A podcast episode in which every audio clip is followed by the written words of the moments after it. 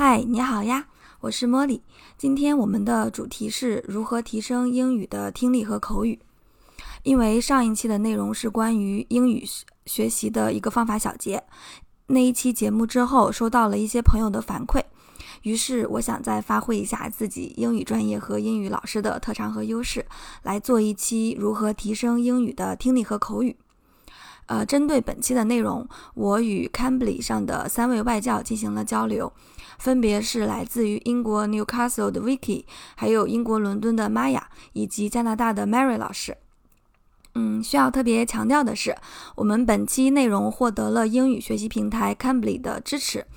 Cambly C A M B L Y 是一个一对一的英语交流的英语学习平台，在平台上共有四万五千多名英美澳加等国家的英语老师，其中有雅思考官、呃英美的英语老师、商务人士等。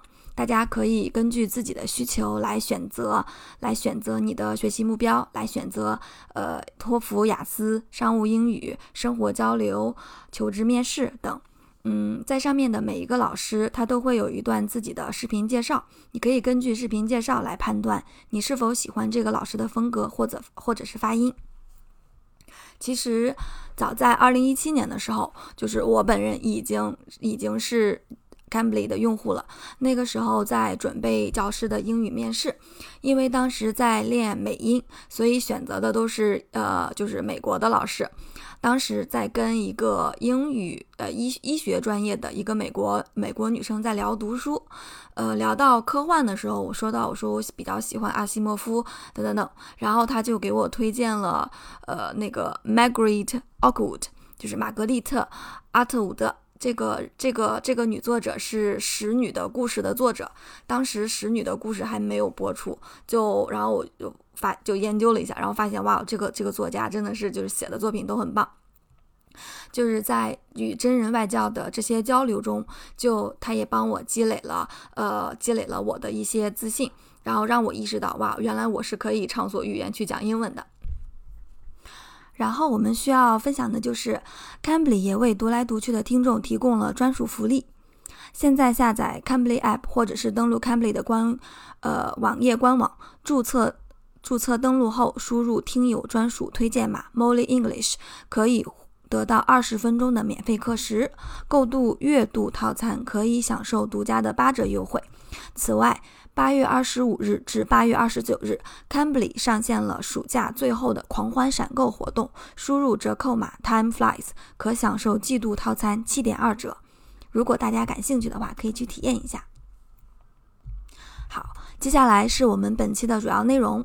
我们一共分了四个部分。第一是明确学习目标，你要确定你的学习目标是什么。比如说基本的听力目标，你想说，呃，你想说，哎，我想要看懂美剧或者听懂播客，或者说我有一个入门级的口语目标，我想实现日常的生活交流，或者我有一个特定的考试需求，托福、雅思考研、英语面试等。好，第二。部分，我们讲，我们也来分享一下，呃，在英语听力中听不懂的原因是什么？第三，呃，讲不出英语的原因有哪些？好，第四，以及针对这些问题，我们应该如何提升？关键词：积累、练习、加反馈、加摆正心态。好，那我们接下来开始吧。首先，第一点是明确学习目标。正如我们之前在 newsletter 和我们之前的播客中所提到的，首先第一点你要意识到，学英语它是不容易的，你要花时间，要花精力。所以说，你要下定决心，我真的决定把这件事给做好。那么接下来就是你要明确你的学习目标是什么，就是这个非常重要。在你做一件事情之前，你也要清楚，你也要清楚我做这件事的目标是什么，这样接下来接下来的措施才会更加更加高效。嗯，我的大多数学生或者说我的朋友找到我说找到我的时候，可能他会向我表达这样的听力或者是口语要求。有的同学会说，哎，我的要求就是，哎，我想要看懂美剧或者听懂播客。嗯，那针对这个要求，我想说的就是，这个目标看似简单，其实很不容易，其实是很难的。就我我个人是无法百分之百看懂美剧的，我也没有办法百分之百听懂英剧。呃，我觉得我也学英语学了很多年，并且我我也看了很多的英剧和美剧，但是我现在都不能说我我能看懂或者说听懂。并且就除刨去个人的个人的英语水平，还有一部分原因是因为，比如说美剧，美剧有很多题材，生活类、律政类、商业类、时尚类，里面的演员也有不同的口音，比如说纽约口音，呃，加州口音等。再比如说，我之前看的是纽约口音的《老友记》，后来我再来看加州的，嗯，《摩登家庭》，有时候我会听不太清楚里面一些角色的发音。好，再比如说《生活大爆炸》里面其实有很多 GRE 词汇，它都是很有难度的。嗯，好，那关于听播客，播客也是这样的，播客有商业题材、社科、哲学、心理学、人物访谈等。比如说这些，你有没有相关的背景？你是否熟悉相关的专业词汇？还有一些非常地道的口语俚语的表达，以及这个嘉宾是否有一些特定的发音习惯？习惯他有没有一些口音等，这些都会影响我们的理解。好，让我们接下来分析第二个第二个目标。下一个目标是有有的同学会说，哎，我其实就想要达成一个入门级的口语交流，比如说我想要一个日常的生活交流，或者说一个商业口语，呃，在旅游的时候问路啊，等等等等等。好，嗯，这个目标相对比较简单，可以说在国内，就比如说，呃，从小学到初中这个阶段，我们学习的英语差不多就是这个类别的，就比如说你怎么问路，我怎么买东西等。就对，我们会把这个生生活交流类的口语，按照场合来分为，比如说是打招呼、购物、旅游、商业会面等这些场合。那值得值得关注的就是，虽然我们刚才说可能，哎，你初中那么多年，或者说高中的初级阶段，其实学的也都是这些口语交流，但是要要强调的就是，口语它是属于一个输出，就像你打游戏一样，在你在你输出之前，你一定要有一定的输入。那可能中国学生很多学生他的问题就是，他之前学英语学的时候基础打得并不扎实，就虽然学了很多年，但是可能就是每一天或者每一个月并没有实质的进步。所以说就是这个这个这个这个环节涉及到了一个你的基础问题。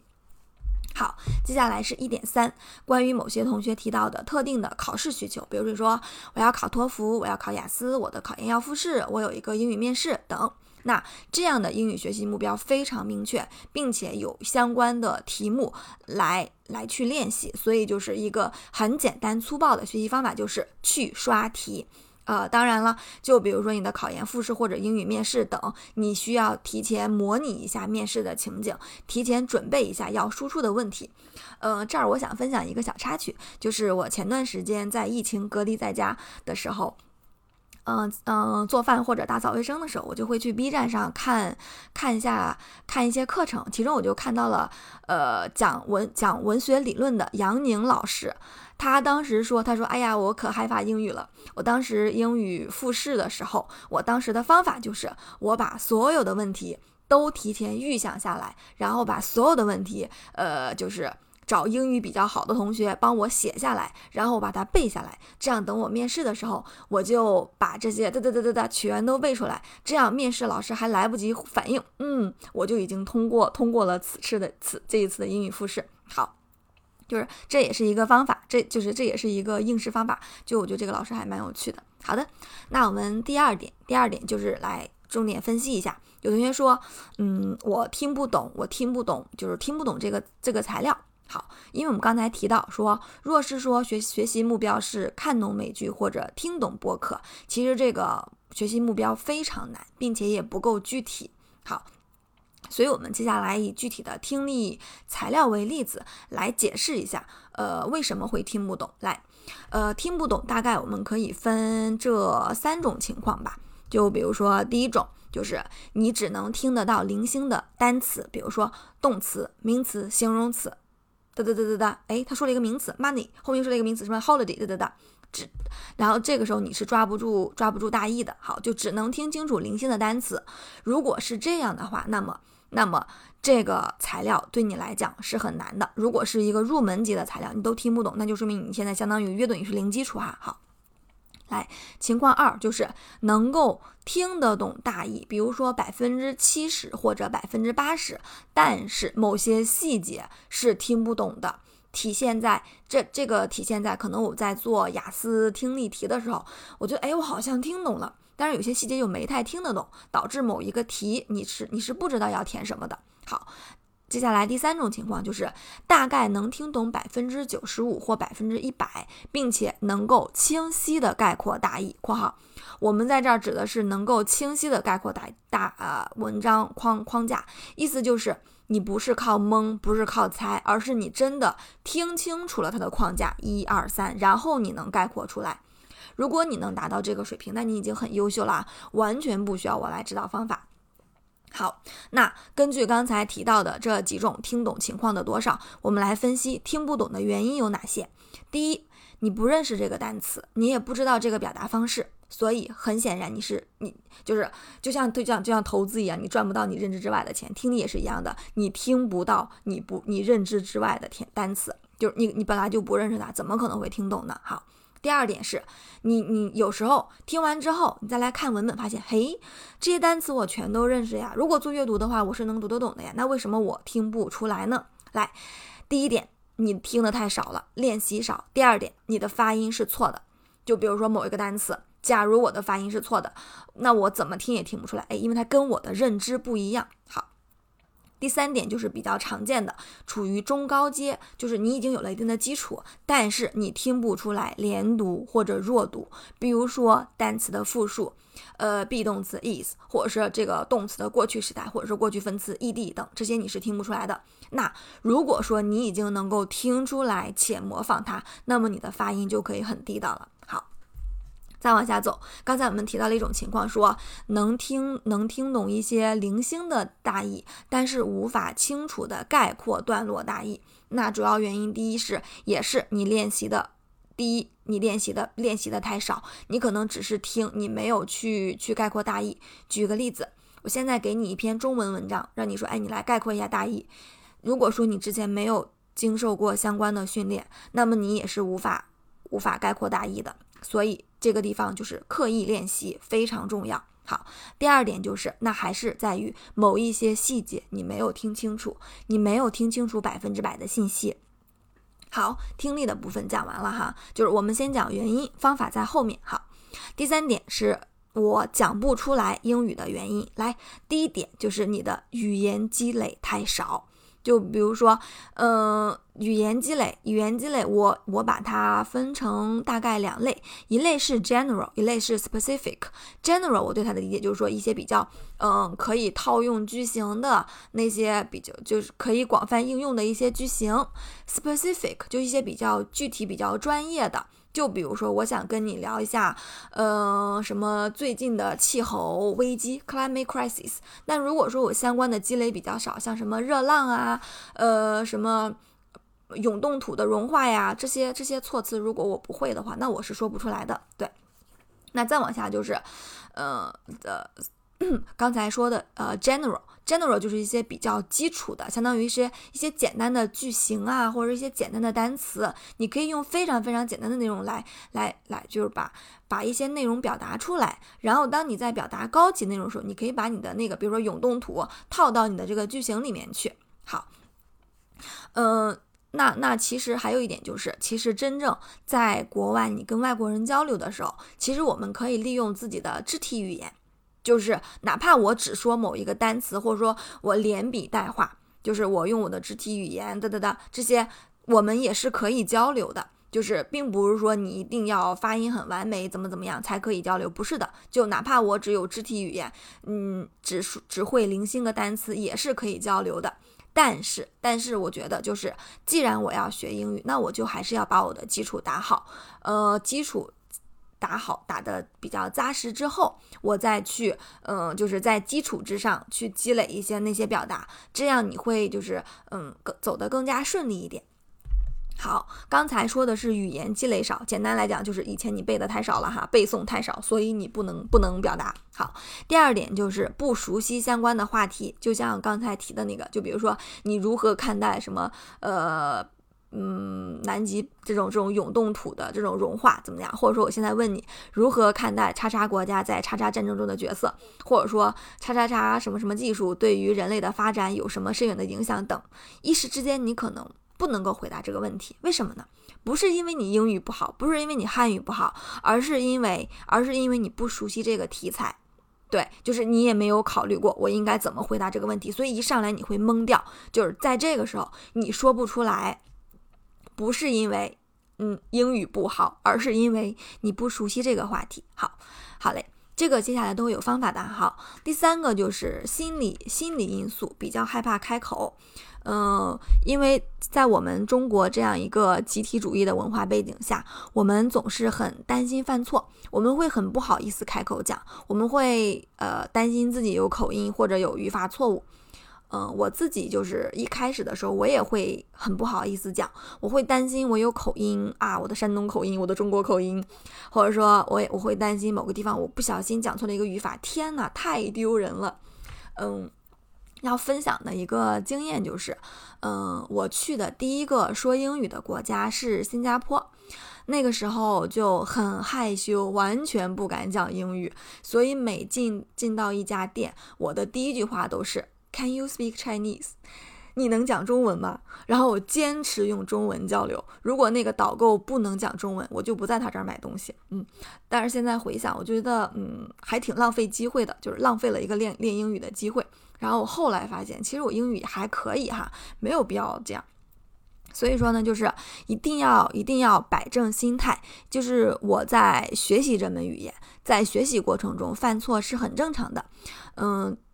这个这一点呢，就是在 Cambridge 上有一个外教玛雅，他说的是就是伦敦腔，他他也说就是呃，他就说 trying is the main thing，就是你只要去尝试就可以了，呃，不需要不需要特别害怕开口。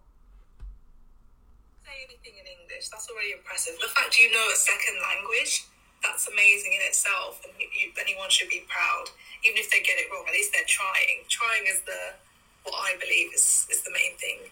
That's what's special so yeah. 就是尽管去尝试就好了。嗯并且并且在学英语过程中就是犯错是很正常的。如果有人嘲笑你说啊天呐你犯了一个语法错误好丢人啊。很简单让这个人 fuck off 嗯。好，就有时候其实我们也无法知道别人会如何对我们的反应，别人可能会嘲笑我们，也可能不嘲笑。那我们能做的就是去大胆的讲，讲出来就可以了。好，接下来就是激动人心的如何提升的环节，来，关键词：积累、练习、反馈、加啊，练习。好。呃呃，平时在我的教学过程中，就是我也会观察，呃，国内的语文课是怎么上的，以及嗯，英国或美国他们的英语课堂是怎么上的。所以在这一次呢，就是我也咨询了 Cambly 上欧美国家的一些英语老师，关于到底如何提升英听力和口语这方面，和他们呃进行了一个访谈。以以下内容就是一些 Cambly 外教上的我呃。外教的建议，加上我的个人的观察和总结，当然也会有一些不不足的地方，欢迎探讨。好，接下来分四分以下几个部分啊。第一点就是，首先你要意识到，听说读写它并不是分割开来的。英语是一门语言，就虽然雅思考试或者是托福考试，它把英语考试分成了听力、口语、阅读、写作，嗯，可能我们中国的嗯课堂上更强调的是阅读写作，尤其是高中英语课堂就全都是阅读，尤其实大学嗯非英语专业的非英语专业的大学英语课堂也都是集中在了阅读或者写作上，但是其实这四部分是相辅相成、相辅相成，是不可分割的。然后，嗯，在 Cambly 上的 Vicky 老师也是这么说的，他就说这四部分是相互联系的，就可能听力和阅读它会相对比较被动，但是还是就是这这四部分都是要把它给学好，才能够更加了解这门语言。好，Vicky 老师来自就是英国的 Newcastle，他有一点点 Newcastle 的口音。好。Personally, I think they're all connected. Um, I do think, obviously, reading and listening are a bit more passive. Personally, I think you need a good understanding of each of those skills to be able to communicate in, in any language properly. Um, because it's it all depends on each other, doesn't it? 这个是 Vicky 老师的分享。好，那我想呃补充的就是，呃，如果想要听力听得出来，那么你的单词发音一定要准确。你也要了解句子的组织组织方式。那如果说想要讲出流利的口语，那你也要积累很多的呃地道的表达方式，这样你才能讲得出来。那如果一个人的阅读能力很差，那他的口语和听力写作肯定也也会比较薄弱。所以说，就是这四种能力是需要同时培养的。那么如何培养呢？来，我们的四点二，构建语料库。好，就是说，嗯，大家要意识到，学语言就像就像在构建你自己的语料库。这个是我最近才悟出来的一个道理。嗯，构建语料库是什么意思呢？嗯，我的理解就是，当你在讲一句话，或者说用到某一个动词，或者用到某一个词的时候，那么你要确定，你要你要确定，你要确保这个词这句话一定是出现在某个地道的场景中，这样才是可以的。就是。不要说，哎，这个词是我查字典查的，它的意思是确保。OK，那我就用在这儿吧。不是的，不是的，你要去查证，你要去查证这个词真正可以出现在地道的场景中，你才可以用。就是写作或者说表达，绝对不要闭门造车，你一定要确定，一定要去查一下，它是地道的表达才可以用。好，因此前期我们就需要积累一些单词、短语和句子。呃，前期积累的学习资料有文本、听力或者视频等。那，嗯，选择哪些内容呢？这个很重要，就是你一定要选择你感兴趣的内容。就比如说，呃，什么 newsletter 呀、播播客啦这些，或者说你感兴趣的英剧、美剧都可以。但前提是一定是要你感兴趣的内容。那关于阅读的话，就问了一下 Vicky 老师，Vicky 老师推荐的是两位儿童作家的作品，一个是呃伊尼德布莱顿，另外一个是罗尔德达尔，我会把他的名字打在下面啊。这两个作家，一个的写作风，呃，一个写作风格比较严肃，一个写作风格比较有趣。然后 Vicky 老师还推荐了两本书，就是他说这两本书现在都在他家里，都都还有。来，一本是《The Magic Faraway Tree》，另外一本是《The Wishing Chair》。好，呃，有兴趣的话，大家可以去看一下。然后我是打算接下来要去买一下这两本书。好，我们来听一下 Vicky 老师是怎么推荐的。Did I read when I was younger? Um, okay, so I did like reading a lot when I was a child. Um, I used to read the likes of there's, there's an author called Enid Blyton, um, which I'll keep out. Um, oh, Enid Blyton, um, and another one um, called Roald Dahl.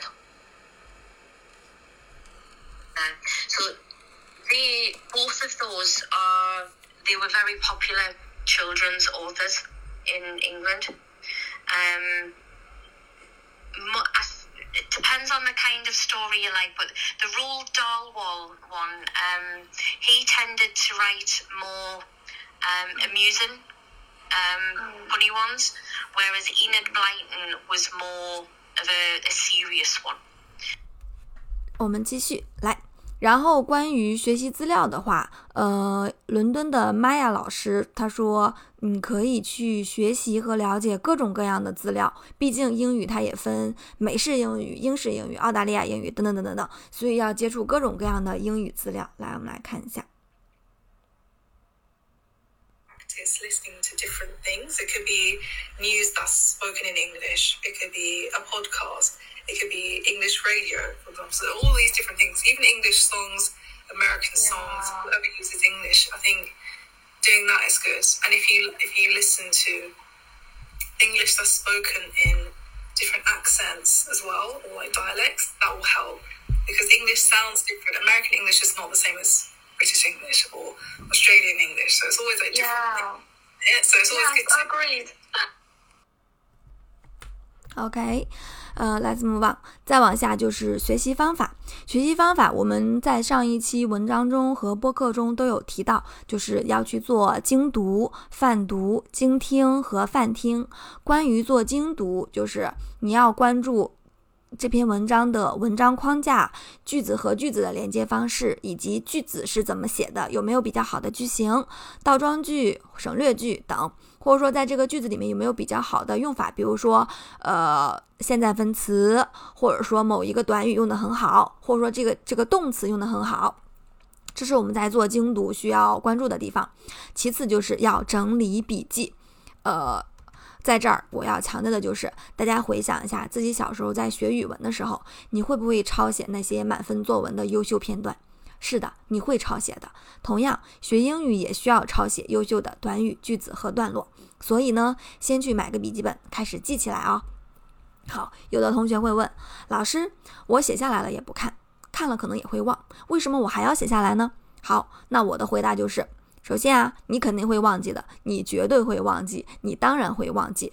但是，但是如果说你不抄写，你百分之百会忘记。但是如果抄下来，你再多看几遍，那你就有百分之五的概率，你可能不会忘掉它。所以，所以你要把它抄下来，并且抄写一遍的目标目目的在于：第一，在抄写的过程中，你强化了强化了对这个知识点的认知；第二。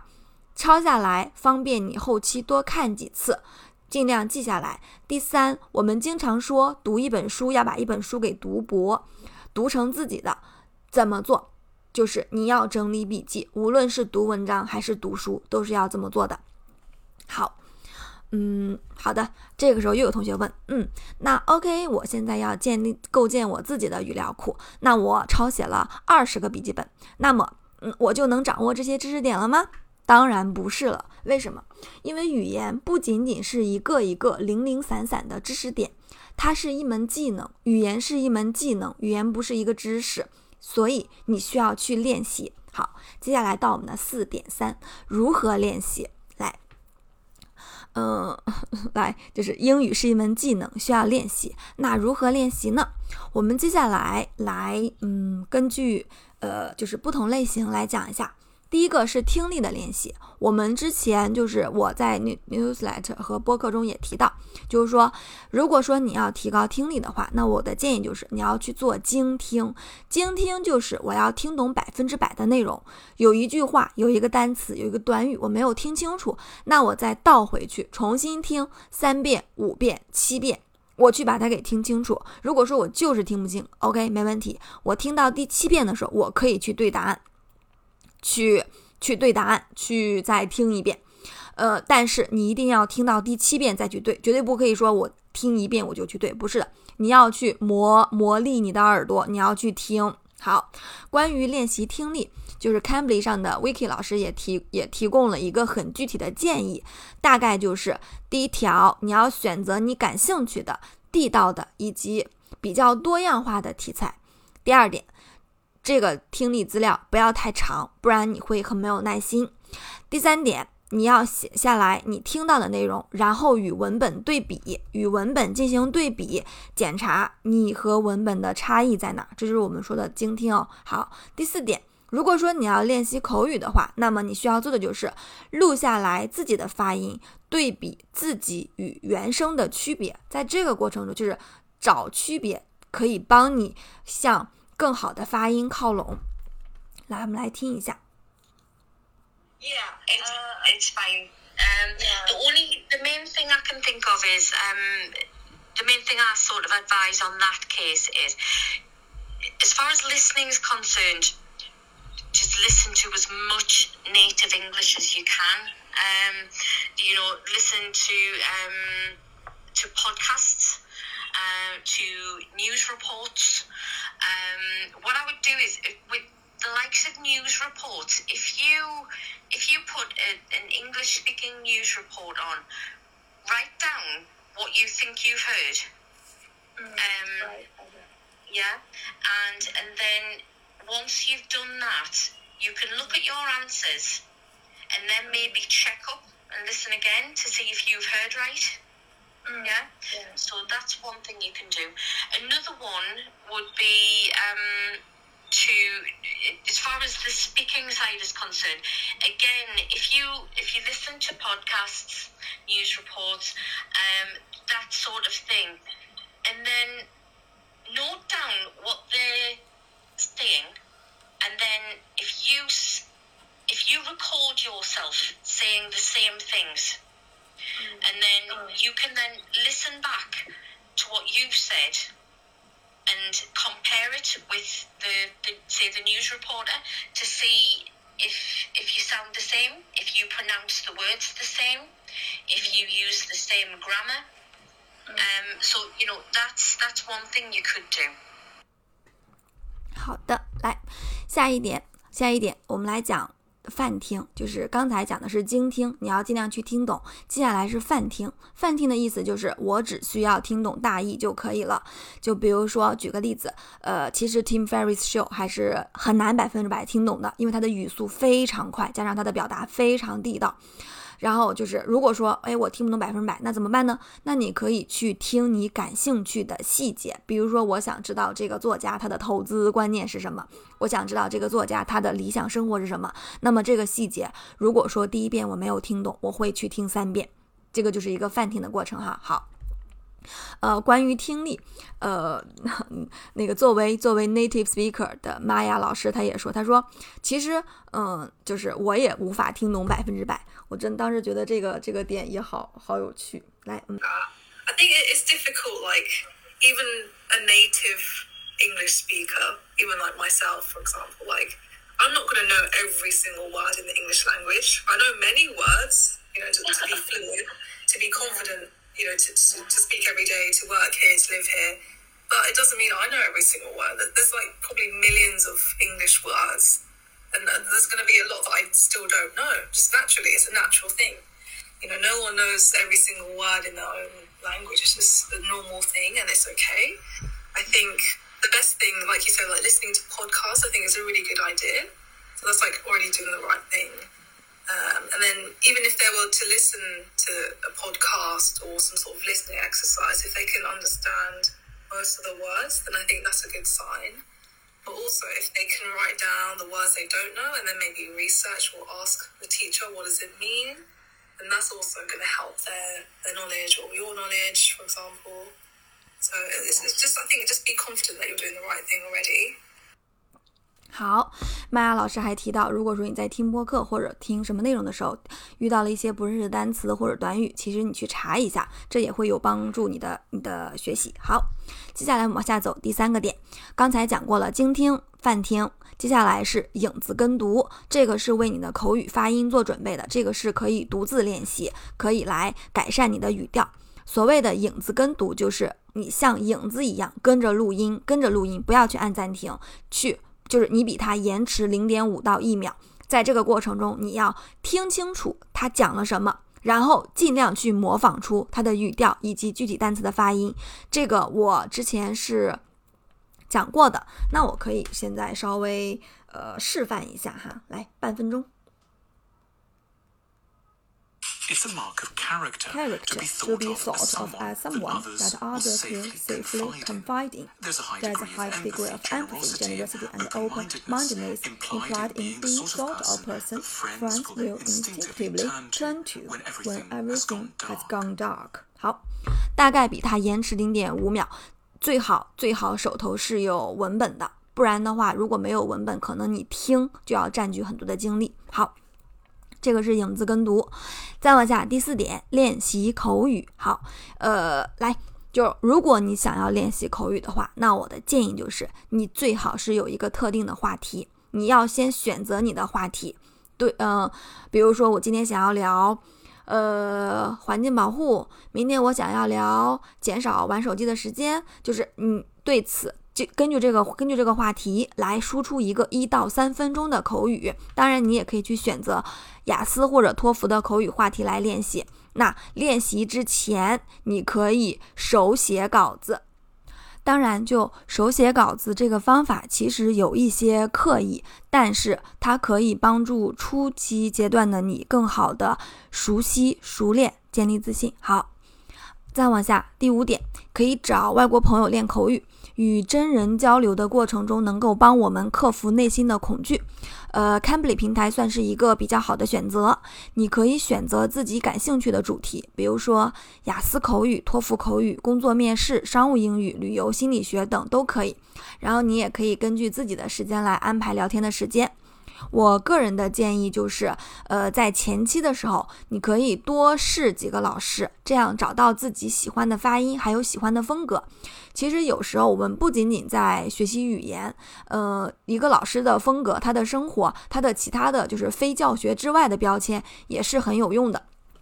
就是我们可以通过与外教的沟通和交流，来拓展自己的认知边界，来了解外国真正的外国人的生活状态。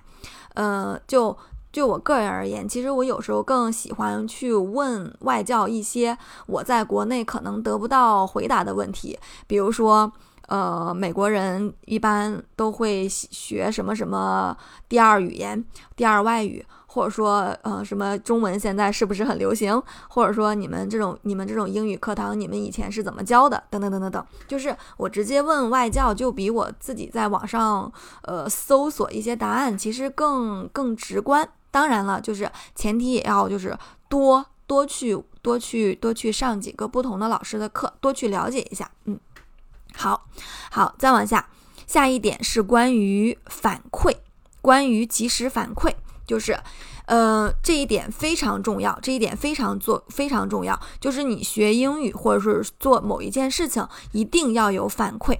然而就是。在这个过程中，老师最大的作用，我也会对我的学生说：“我说我最大的作用不是教给你这个单词的发音的发，教给你这个单词的发音或这个单词的拼写，这个单词的意思，不是的。这些你可以去问有道字典。那我可以告诉你这个单词在什么地方用的比较多，它的核心意思是什么。然后我的作用还在于帮，就是老师的作用还在于制定计划、及时反馈、提供方法、培养习惯等。好。”比如说，你写了一篇作文，你做了一些口语表达，这个时候一定要有一个人或者一个老师来给你反馈。通过反馈，你才能意识到你自己的问题在哪里，进而获得提升。同样，我之前读研的时候，我的翻译老师也会这样给大家说：就就有的人做了很多年的翻译，但是如果说他缺少正确的反馈，那么他可能即使哪怕他做了很多年，他的英语水平也不会提升。同样的，学英语是这样的哈。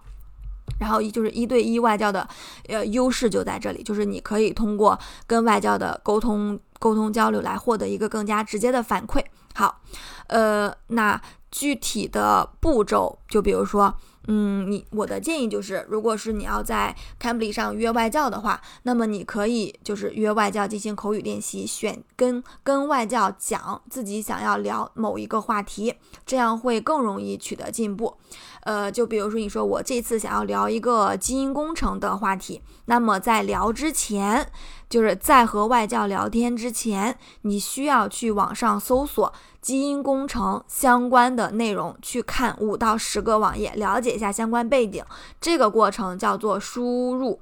那只有这个有了这个输入，你在跟外教沟通 genetic 的时候，你才会有输出，你才会有输出。正是这样一个，就是前期的搜索、阅读加与外教的沟通，这样这这几个过程，这样的一个过程，然后外教还会再给你输入一些新的信息，这样就是你才能够有一个呃更。更加、更加、更加全面的进步，然后你的进步才更大哈，而不是自己贸然的去说，哎，我今天想要口语交流，然后你也没有准备，那如果没有准备的话，你就很难有进步哈。所以说前面一定要有准备。好，第二点，如果说你想要想要。提高自己的发音和语调，比如说你说，哎，我这个发音好像不是很标准，我的音标也学过，但好像还是不是很标准。那这个时候你也可以就是去选择自己呃喜欢的老师的发音，比如说我之前是选美音，我现在可能就选英音。那你找到这个老师，你要明确告诉老师说，我想要学音标，呃，然后需要老师帮忙纠音。纠正你的发音，然后还想要学习连读、弱读、施瓦等这些这些比较重要的点。好，就是在这个过程中，一定要有老师帮你纠正发音，这才是就是真人一对一外教，就我认为是一个非常非常嗯非常非常重要的一个功能哈呀。好，嗯，就是经过多次的这样的强化练习，进而改善改善自己的发音。这个还是我们之前说的，就是你一定要明确你的学习目标。好。好的，那接下来我们讲了之前练习的方法，方法讲完之后，最后一点就是大家还是要摆正心态，接受自己有口音，接受自己会犯语法错误的事实。嗯，就是我们会担心别人会嘲讽我们嘛，但是其实，嗯，it's okay，就是我作为一个中国人，我有口音非常正常，尤其是非英语专业的同学，你在讲口语的时候会有语法错误，这很正常呀，这非常正常，你要接受这个事实。然后我发现，就是一旦你接受了，就是接下来一切就好办了，就是接受完，接受自己有口音的事实。然后我的一个在美国读本科的同学就朋友就是说，他说。口音也是我中国人身份的一部分呀，我觉得有口音也可以。好，然后刚才提到的那个呃外教 Vicky，他不是正宗的伦敦腔，他是 Newcastle 的口音。他就说有口音也没有关系，我也喜欢自己的口音，犯错就犯错嘛。来，我们来听一下老师的原声，嗯。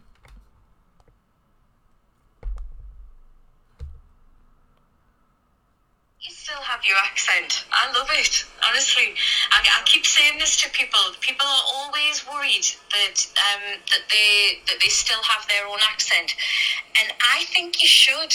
I, I, honestly, I think you should still have your accent because it, it's you. It's where you're from. So yeah. I don't personally, I don't see anything wrong with it. It's you. It's where you are from. 就是这是关于你的口音代表了你是谁，代表了你从哪儿来。好的。 所以说呢，就是要大胆开口，真正的大胆开口之后，才是不断的进步，好吧？呃，不要害怕，勇敢一点。好，呃，在最后的结尾，呃，再一次感谢 Cambly 对本次节目的支持。那我们再来介绍一下，Cambly 是一个一对一的英语交流的英语平台，共有四万五千名英国、美国、澳大利亚、加拿大等国家的英语老师。呃，其中也有雅思考官或者是英美的一些英语老师、商务人士等，大家可以根据自己的需求来选择适合自己的老师。每个老师呢都会有一段视频的介绍，根据视频可以选择是否喜欢这个老师的风格或者是发音。那我的建议就是，如果你打有兴趣的话，你可以多去试几个老师。那 Cambly 也为我们读来读去的听众提供了专属福利。现在下载 Cambly App，或者是登录 Cambly 的网页官网，注册登录后输入听友专属推荐码 Molly English，便可以得到二十分钟的免费时长。那购买月度套餐便可以享受八折优惠。此外，在八月二十五日到八月二十九日之间，Cambly 上线暑假最后的狂欢闪购活动，输入折扣码 Time Flies 便可以享受季度套餐七点二折。如果大家感兴趣，可以体验一下。好的，感谢你的收听，呃，夏天快乐，拜拜，我们下期见。